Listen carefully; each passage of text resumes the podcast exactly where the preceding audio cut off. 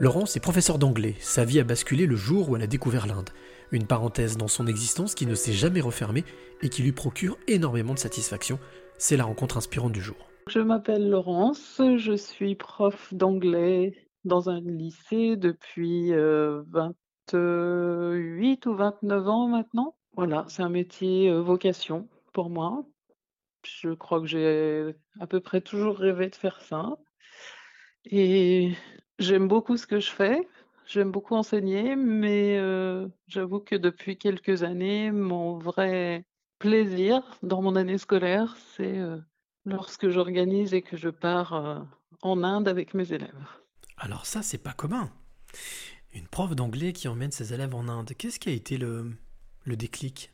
Il n'y a pas vraiment eu de déclic en réalité, ça s'est fait un peu par hasard. J'ai un, jour reçu un mail d'un attaché du rectorat, je crois, qui nous proposait de nous inscrire pour éventuellement participer à, à un échange avec l'Inde. Et, et puis quelques temps après, j'ai reçu un mail d'une euh, collègue indienne euh, me disant qu'elle avait donc trouvé mes coordonnées euh, sur ce, cette plateforme et, demandant si ça m'intéresserait. Et c'est parti comme ça.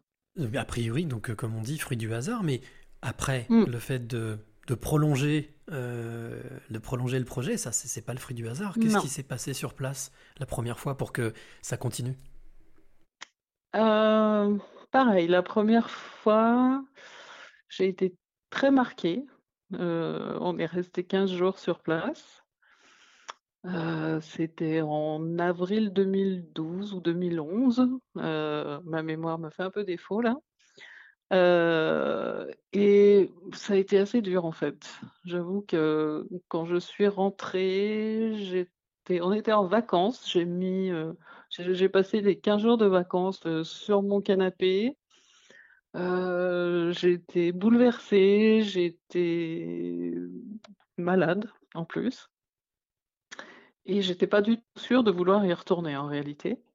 Et l'année d'après, mon proviseur m'a un peu, un peu bousculé, on va dire, gentiment, mais je dis ok, allez, pour les élèves, je le fais, je recommence.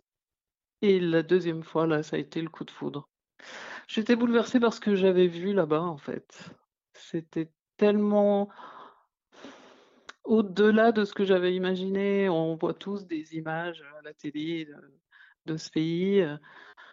Mais c'est encore autre chose de le voir de ses propres yeux, de voir, euh, la misère, de voir euh, des gens qui, sont à deux, doigts de la mort devant vous.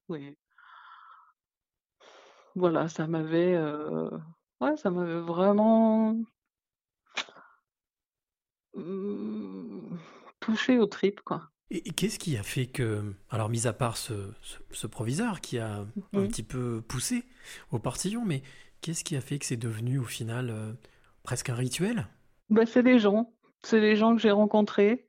Euh, en fait, on est retourné dans la même école, donc j'ai revu, j'ai re j'ai à nouveau rencontré les gens que j'avais que j'avais côtoyés la première année. Et puis, bah, on a appris à se connaître davantage et vraiment, voilà, tous les gens que j'ai côtoyés à ce moment-là étaient, hyper accueillants, chaleureux. Je ne sais pas si, si les gens connaissent, Ama. Ama, c'est cette indienne qui organise des des des meetings dans lesquels, les gens viennent la voir juste pour avoir un câlin.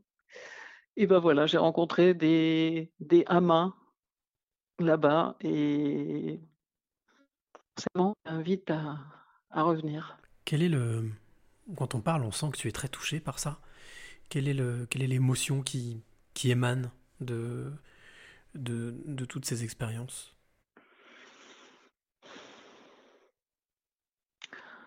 Je, crois que le plus fort, c'est le l'amitié en fait qui est née de de tous ces voyages. À la fois quand nous on part, mais c'est un échange, hein, donc on reçoit aussi nos correspondants chez nous.